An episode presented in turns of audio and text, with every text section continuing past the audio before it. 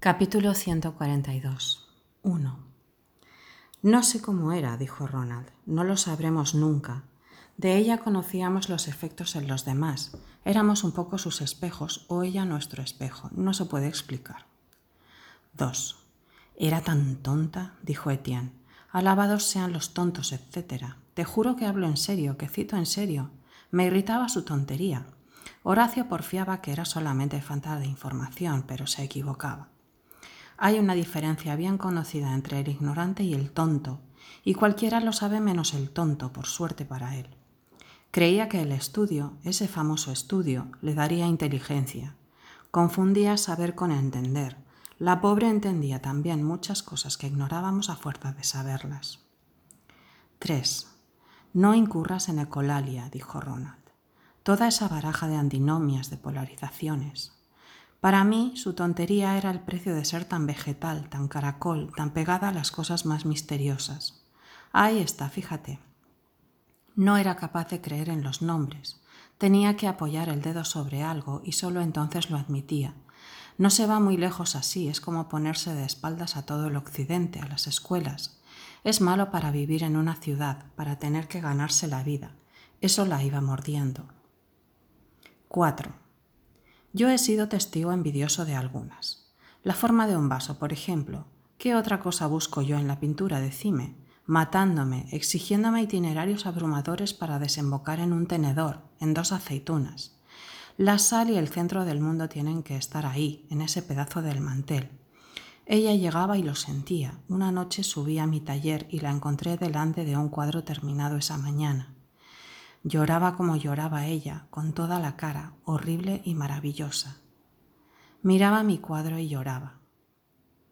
No fui bastante hombre para decirle que por la mañana yo también había llorado. Pensar que eso le hubiera dado tanta tranquilidad. Vos sabés cuánto dudaba, cómo se sentía poca cosa rodeada de nuestras brillantes astucias. 5. Se llora por muchas razones, dijo Ronald. Eso no prueba nada. 6. Por lo menos prueba un contacto. ¿Cuántos otros, delante de esa tela, la apreciaron con frases pulidas, recuento de influencias, todos los comentarios posibles en torno. ¿Ves? Había que llegar a un nivel donde fuera posible reunir las dos cosas.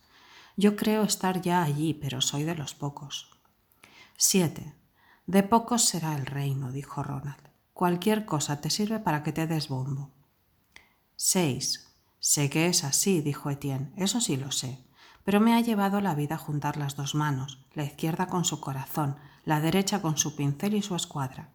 Al principio era de los que miraban a Rafael pensando en Perugino, saltando como una langosta sobre Leo Batista Alberti, conectando, soldando, pico por aquí, Lorenzo vaya por allá. Pero fíjate, Bruckhardt dice, Berenson niega, Argan cree. Esos azules son sieneses, esos paños vienen de Masacho. No me acuerdo cuándo fue en Roma, en la Galería Barberini. Estaba analizando a una Andrea del Sarto, lo que se dice analizar, y en una de esas lo vi. No me pidas que explique nada, lo vi, y no todo el cuadro, apenas un detalle del fondo, una figurita en un camino. Se me saltaron las lágrimas, es todo lo que te puedo decir. 5. Eso no prueba nada, dijo Ronald. Se llora por muchas razones. 4. No vale la pena que te conteste. Ella hubiera comprendido mucho mejor. En realidad vamos todos por el mismo camino, solo que unos empezamos por la izquierda y otros por la derecha. A veces, en el justo medio, alguien ve el pedazo de mantel con la copa, el tenedor, las aceitunas. 3. Habla con figuras, dijo Ronald, es siempre el mismo. 2. No hay otra manera de acercarse a todo lo perdido, lo extrañado. Ella estaba más cerca y lo sentía. Su único error era querer una prueba de que esa cercanía valía todas nuestras retóricas. Nadie podía darle esa prueba, primero porque somos incapaces de concebirla y segundo porque de una manera u otra estamos bien instalados y satisfechos en nuestra ciencia colectiva. Es sabido que el litré nos hace dormir tranquilos, está ahí al alcance de la mano, con todas las respuestas. Y es cierto, pero solamente porque ya no sabemos hacer las preguntas que lo liquidarían. Cuando la maga preguntaba por qué los árboles se abrigaban en verano, pero es inútil, viejo, mejor callarse.